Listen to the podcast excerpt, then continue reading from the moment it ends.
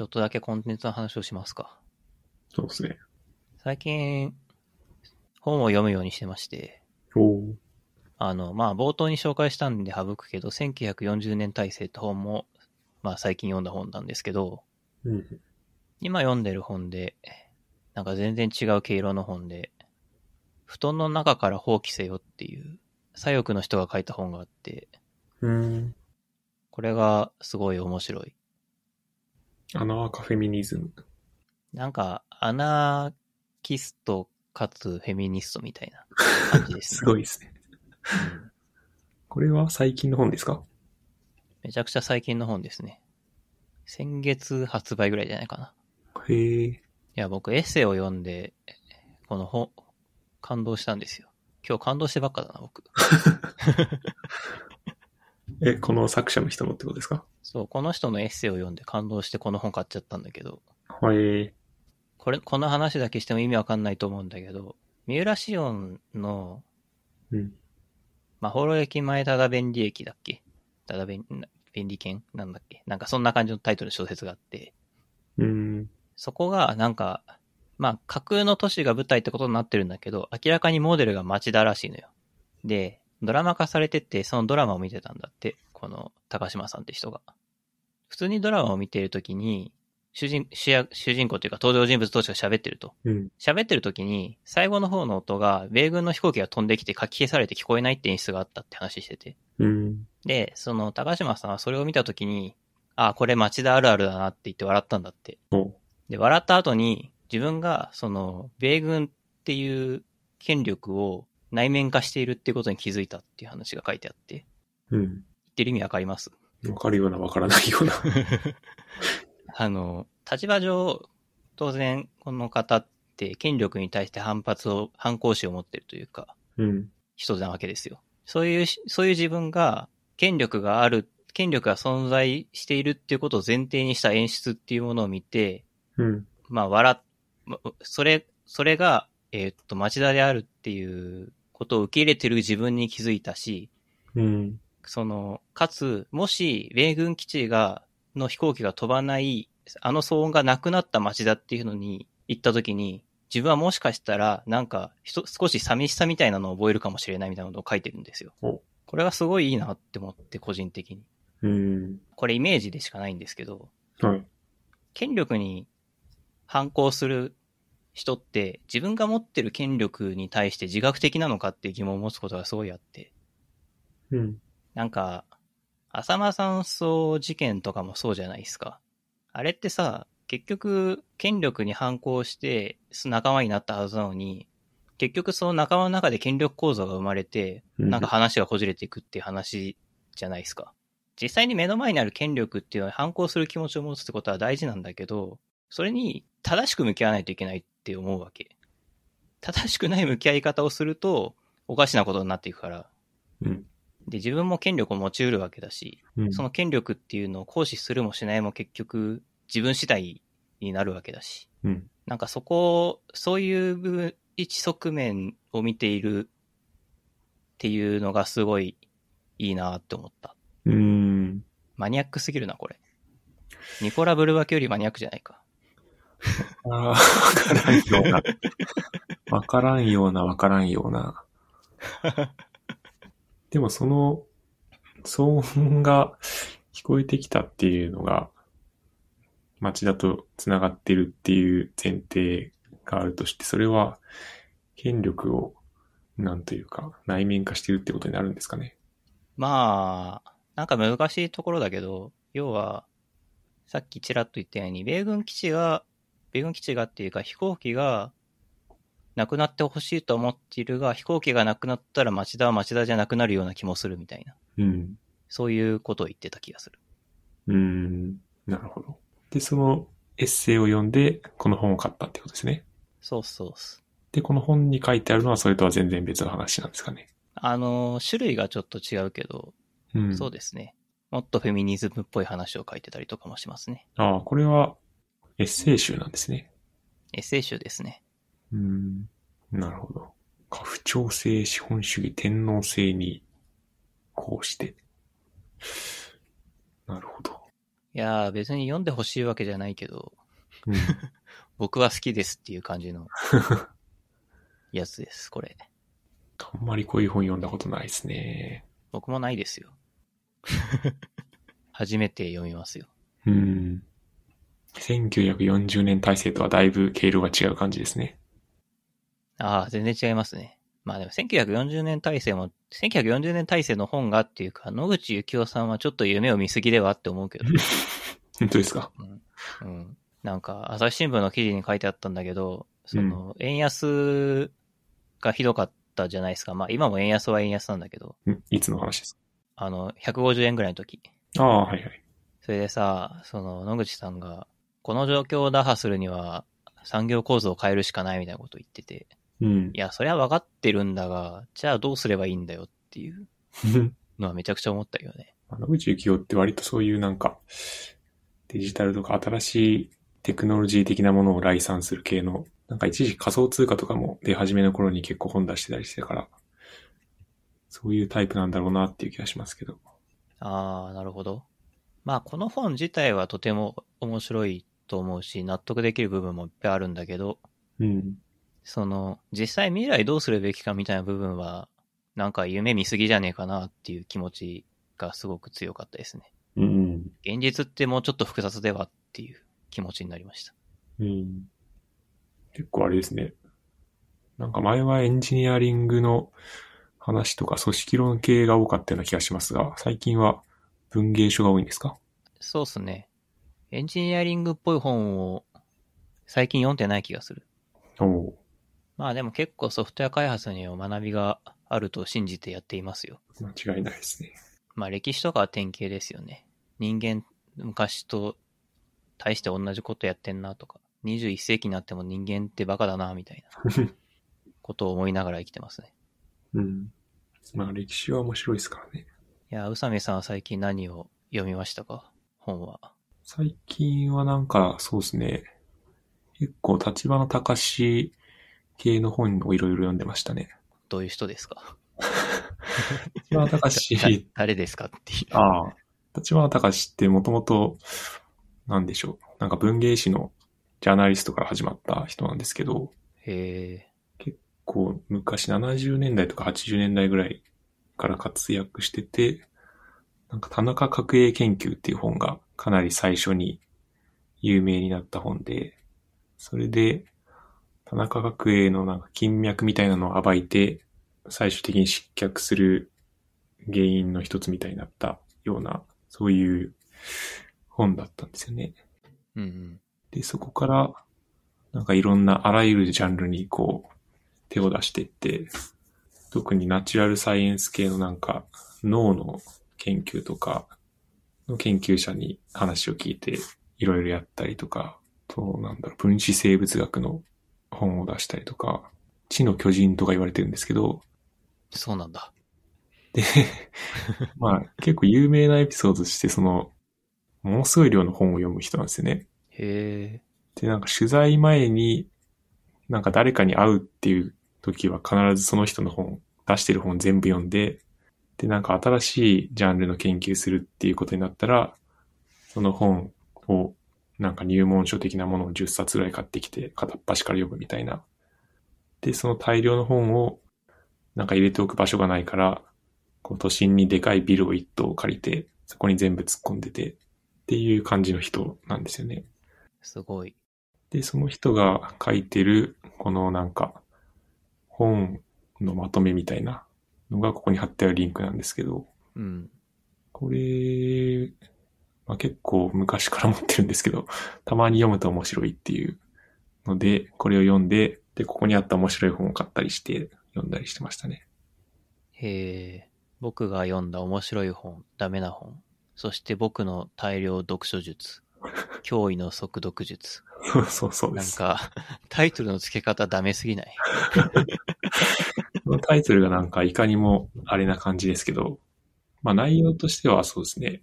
前書きのところにそのなんか大量読書術が書いてあって、まあそこは別になんていうか、仕事上多分そういう読み方をせざるを得ないっていううんあんまり普段文芸書とか小説とか読むときには全然使えないような感じのやつなんですけど、まあそれはそれで面白いのと、あとはその読んだ本がこうずらーっと紹介されてて、内容にコメントとかが書いてあって、っていうのが面白いですね。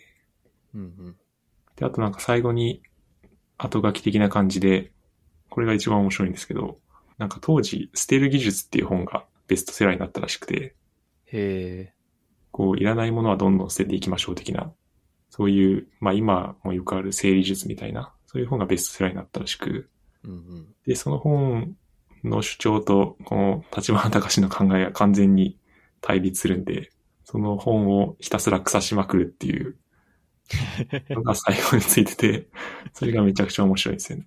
今風に言うと断捨離ですか？あ、そうです、そうです。まさに断捨離。で、その本の内容を徹底的にけなすっていう謎のやつがついているんですけど。まあ、それは抜きにしても面白いですよ、結構。まあ僕、僕も断捨離、アンチ断捨離なんで、ああ、そうですか。まあ一般論として人間は物に囲まれて生きた方が幸せだと思いますよ。うん。あの、物が溢れてたりすると、それは確かに困るかもしれないけど、うん。まあ、特に本は結構何回も読んだりするものもありますしね。そうっすね。でも最近何回も読んでる本ないな。あ、本当ですか。何回も読んだ本、僕小説ばっかりですね、基本的に。うん。それ以外はあんまり二度は読まない気がする。森博とかですか？森博と、あと、浅野敦子さんの福音の少年っていう小説があってね。へえ。あれはなんか5年に1回ぐらい読んでるね。おお結構なペースで読んでますね。うん。そろそろ5年経つから、また読むかもしんない。なんかね、変な話なんだよ。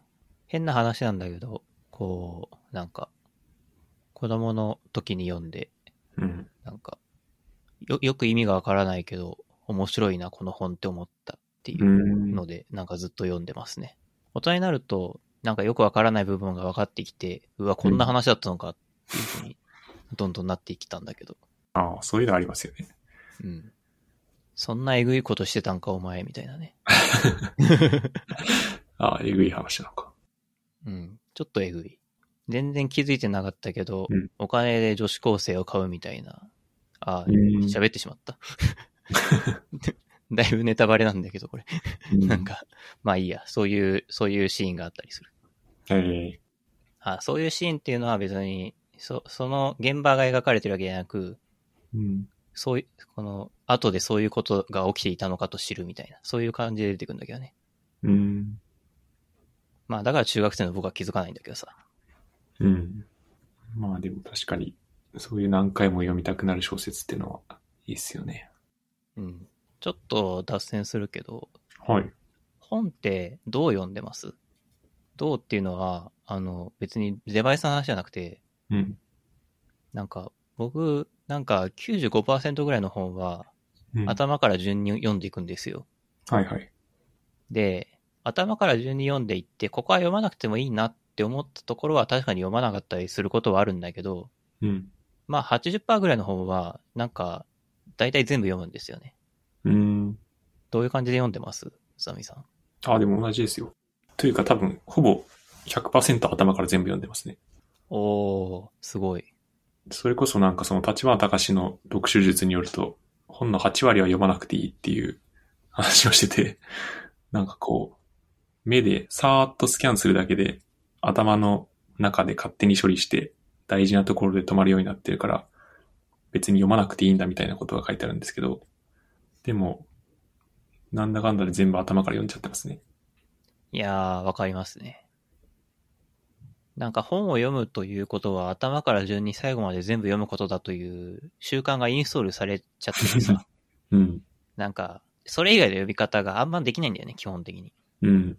技術書も興味あるとこだけ拾い読みするとか、辞書のように使うみたいなことを言ってる人いるけど、全然できないんだよね。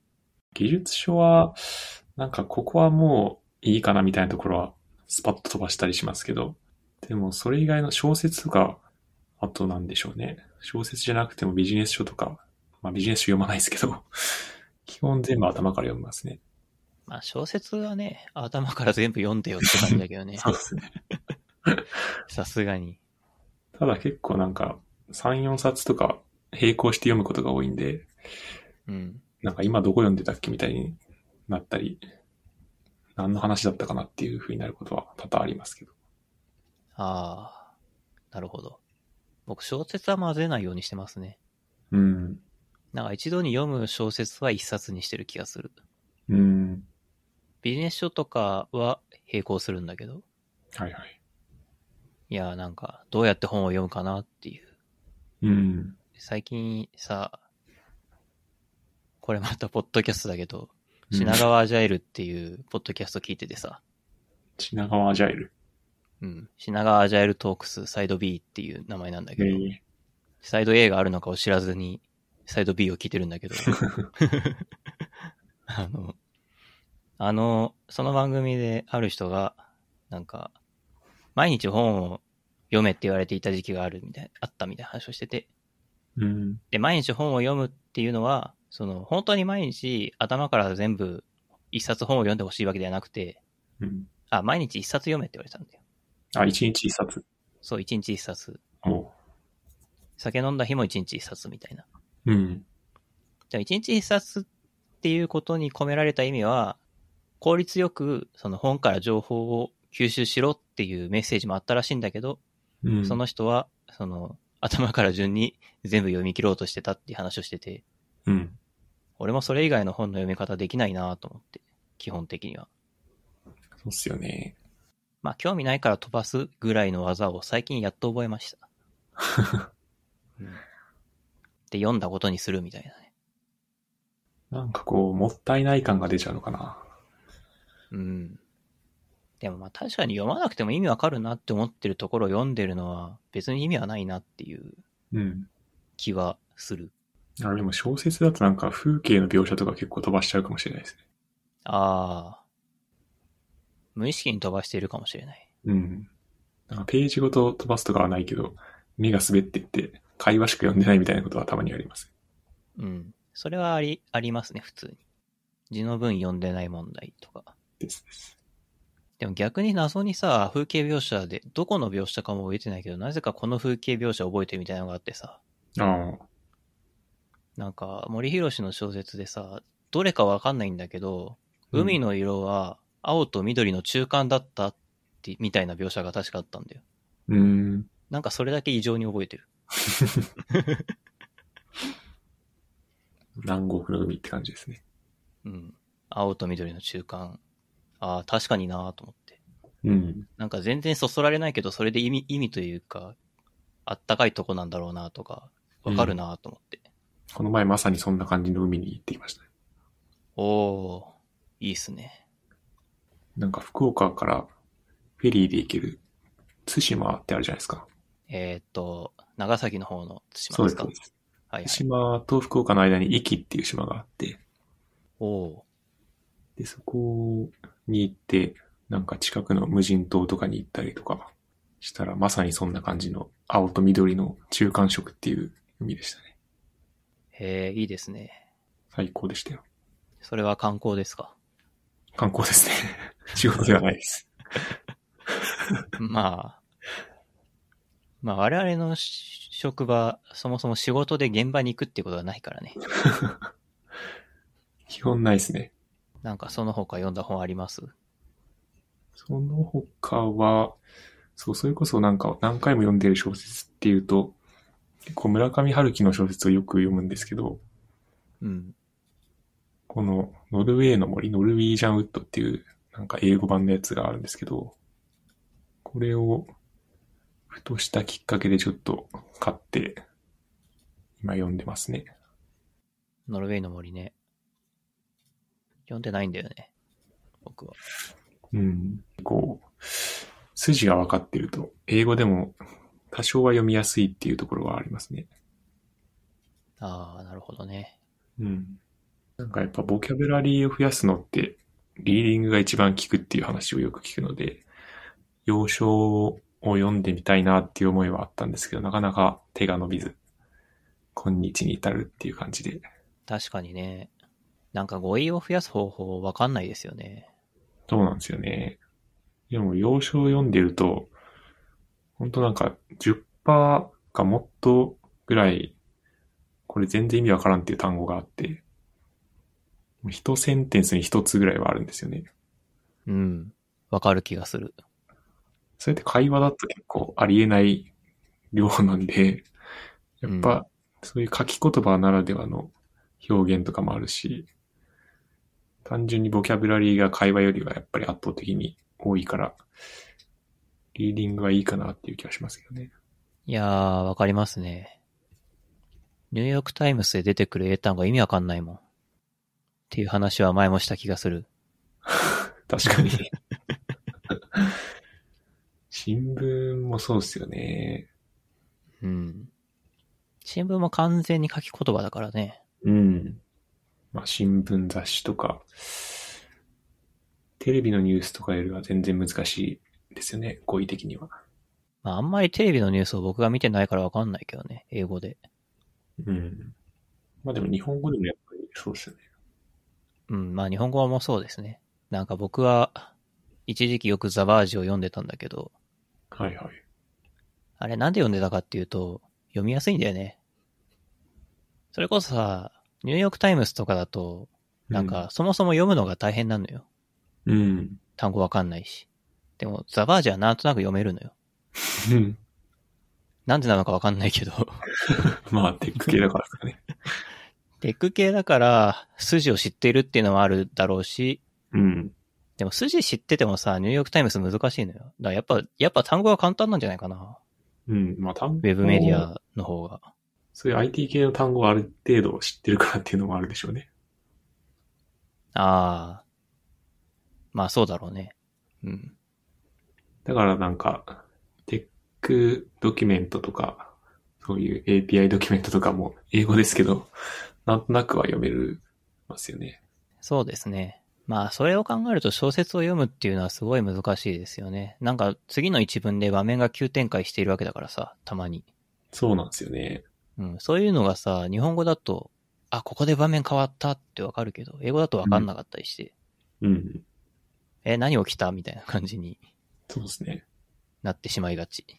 そう。しかもそれこそなんか風景を描写する言葉とかって、全然なんか、そういうテクニカルドキュメントとは全然違う言葉が出てくるんで、いやー、間違いないですね。多分ネイティブだったら子供でも知っているような言葉だけど、まあ、日本人からすると全然わからないみたいなのが結構、そういう本とかを読んでいくと、なんか埋められるのではっていう期待がちょっとあります。なんか実際小学生が読むような本を読めみたいなことを言いますよね。うん。なんか英語の勉強法として、うんアメリカ人の小学生が読むような本を読めと、読めないからってよく言われる。うん。実際読めないと思読めないですよ。う。うん。なんか小学校で習う英単語とかめちゃくちゃ難しいらしいもんね。ああ、ネイティブの人がってことですよね。そうそうそまあ、日本人が小学校で習う漢字を考えてみると、難しいだろうなっていう気がしますけどね。う。うん。日本人小学校でね、いっぱい漢字書けるようになるからね、うん。いすごいよね。や、すごいですよ。前さ、U パックをね、出そう、出さないといけない時があって、はコンビニに行ったんですよ。でね、あの、店員さんがね、僕の、僕のじゃないや、ローそのローソンがある住所を書かないといけなかったわけ。オペレーションの一つで。う。うん。でさ、店員さん外国人の方だったんだけどさ、うん。あの、うちの住所、走って字があるんだけど、ローソンも走っていう字があるんだけど、だから、うん。橋がね、書けないのよ、店員さん。ああ、橋って難しくない？難しいですね。あの、み、右側さ、右側さ、何の漢字でもないんだよ、あれ。右側は、なんだ、香るみたいな字ですよね。香るではない。あの、高いっていう字をちょっと上の方が変わってるみたいな字。ああ。はいはいはい。今日みたいな字が。そう。いや、だから、ああ、確かに、外国の方これ書けないわ、確かにってすごい、その時思った。いや、正直自分でもなんか漢字どれだけ書けるかっていう 気はしてますけどね、最近。漢字書く機会って、自分の名前と住所をたまに書くかなぐらいですよね。まあね、最近書けているのかっていう感じはするからね。うん。まあ、正しく書けてない時あるのではっていう。いや、でも義務教育ってすごいっすね、だから。いや、本当ですよ。うん。あの、皆さんも義務教育のね、あの、ありがたみを日々感じて生きていいきましょう。何のメッセージだ？あとまあ、大学も高等教育もあれですね。もし海外に行くんであれば、高等教育、大学卒業してるかっていうかっていうのはかなり効いてくるから。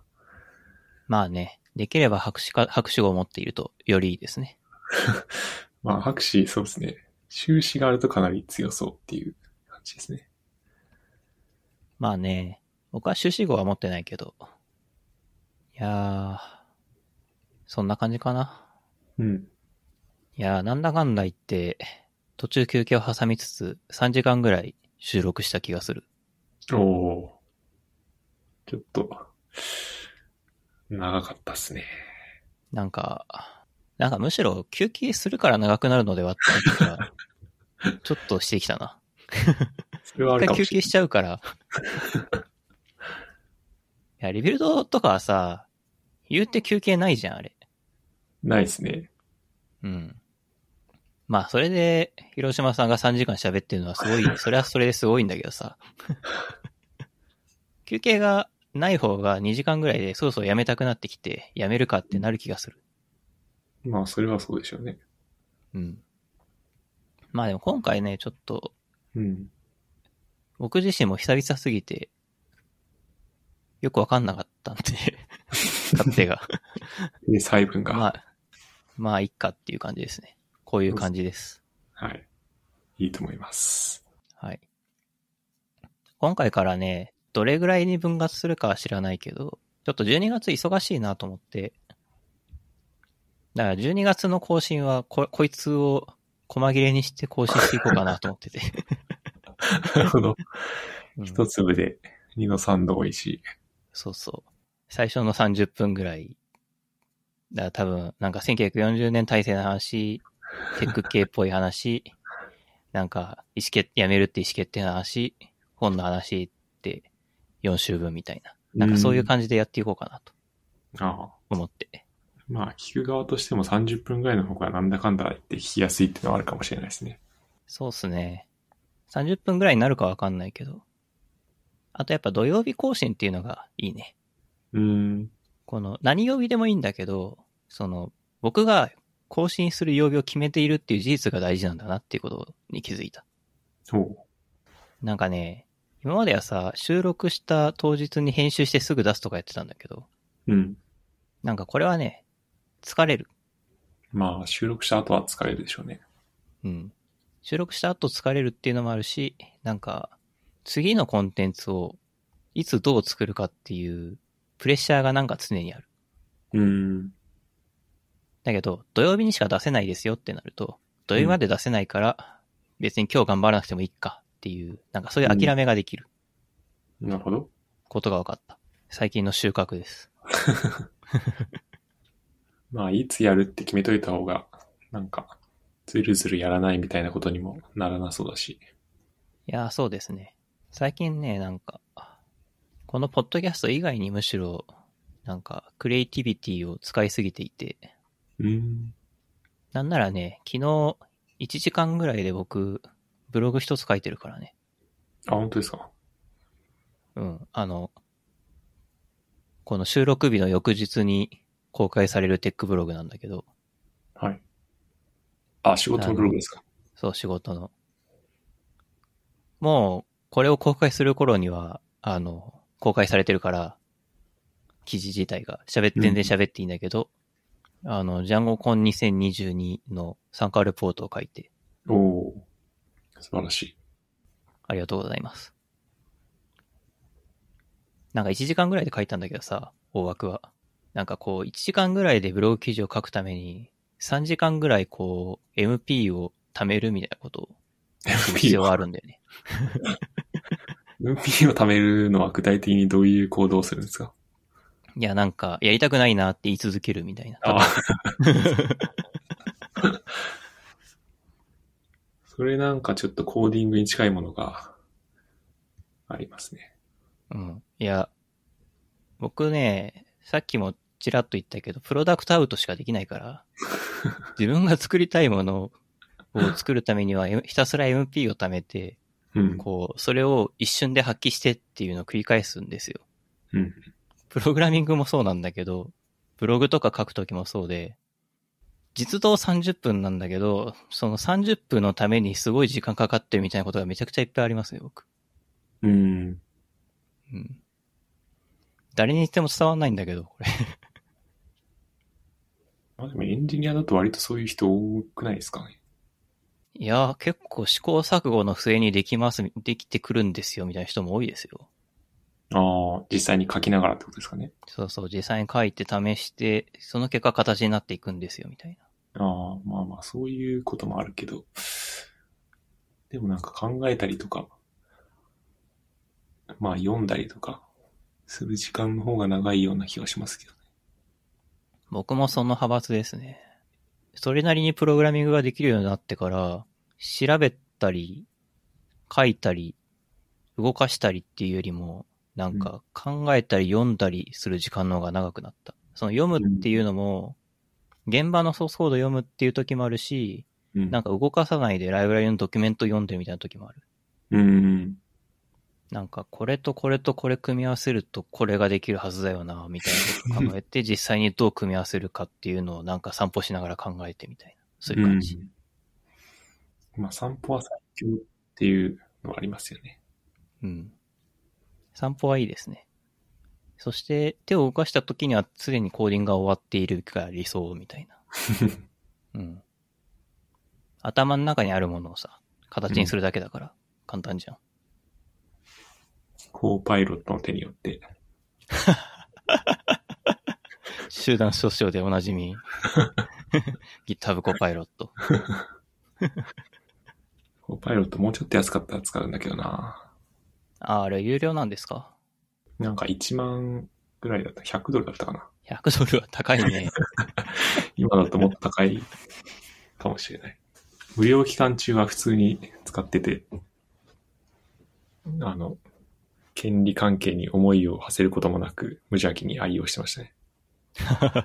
そうだったんだ。こりゃすげえや、つって。100ドルは、あの、日本人的に100ドルってめちゃくちゃ高えって感じがするけど、円安だからじゃなく、なんかうん、普通に。年間100ドルですからね。あ、年間100ドルか。あの、それベースキャンプの兵と同じぐらいですよ。大体。あ、本当ですか？うんああ、あれ月10ドルとかでしたっけ？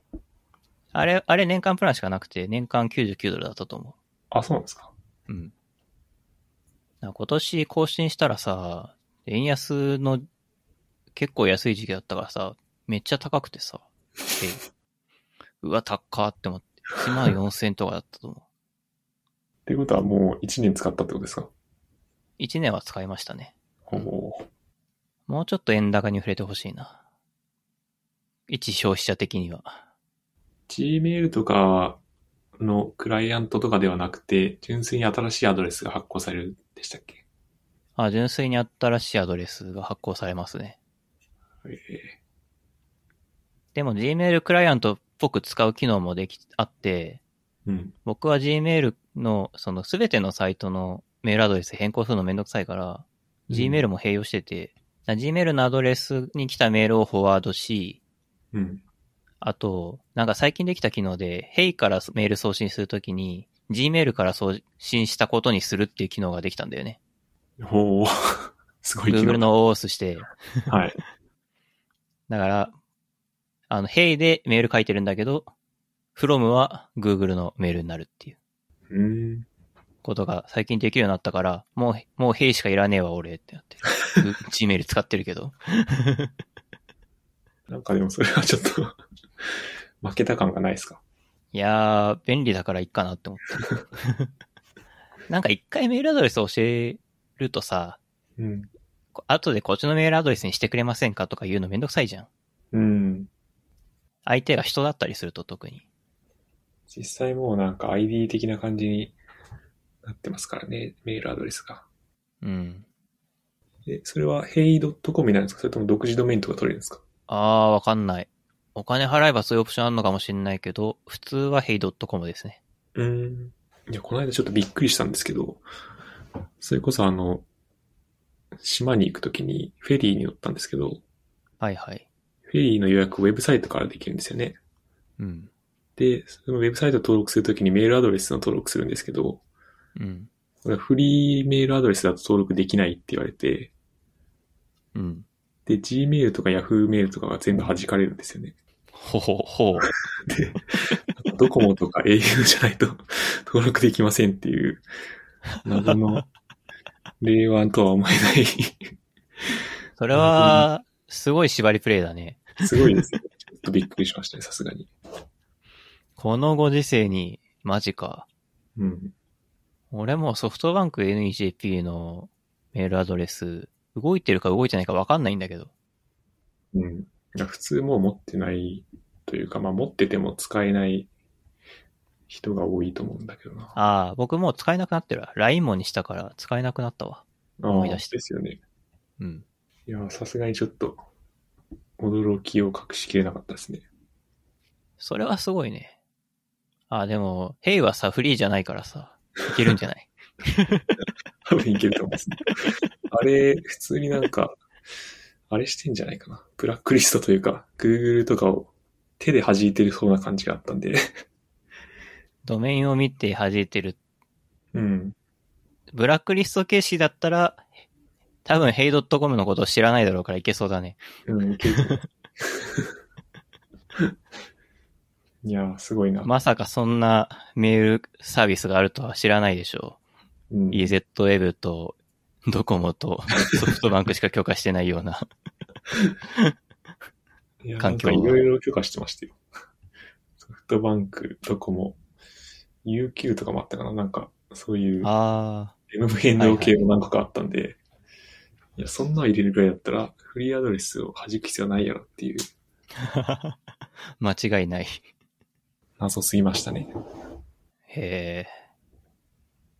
っていうのが、今年最大の驚きでしたね。今時っていうか、そのメールアドレスを、特定のドメインのメールアドレスを弾きたいという気持ちが全くよくわからない。うん。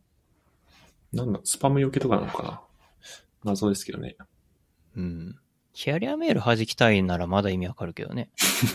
仕様が違うからっていう。いろいうろん、いろいろ細かいところで問題あるし。いや、なんか何の話かわかんなくなってきたけど、そろそろ終わりますか。どうしましょはい。いやー、そうですね。えー、どうやって締めればいいんだっけ？うこのポッドキャストは？このポッドキャストは、あ、そうですね。えーっと、お便りを募集していたりします。はい。はい。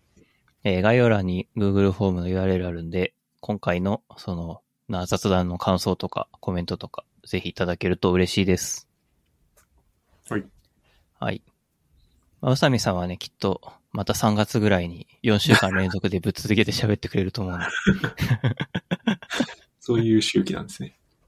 わかんないけど、まあ、そういう、うさみさんになるかはわからないけど、なんかそういう感じでまたゲスト会話やっていこうかなと思うんで、いいですね。はい。今後ともよろしくお願いします。よろしくお願いします。では今回のゲスト、うさみさんでした。どうもありがとうございました。ありがとうございました。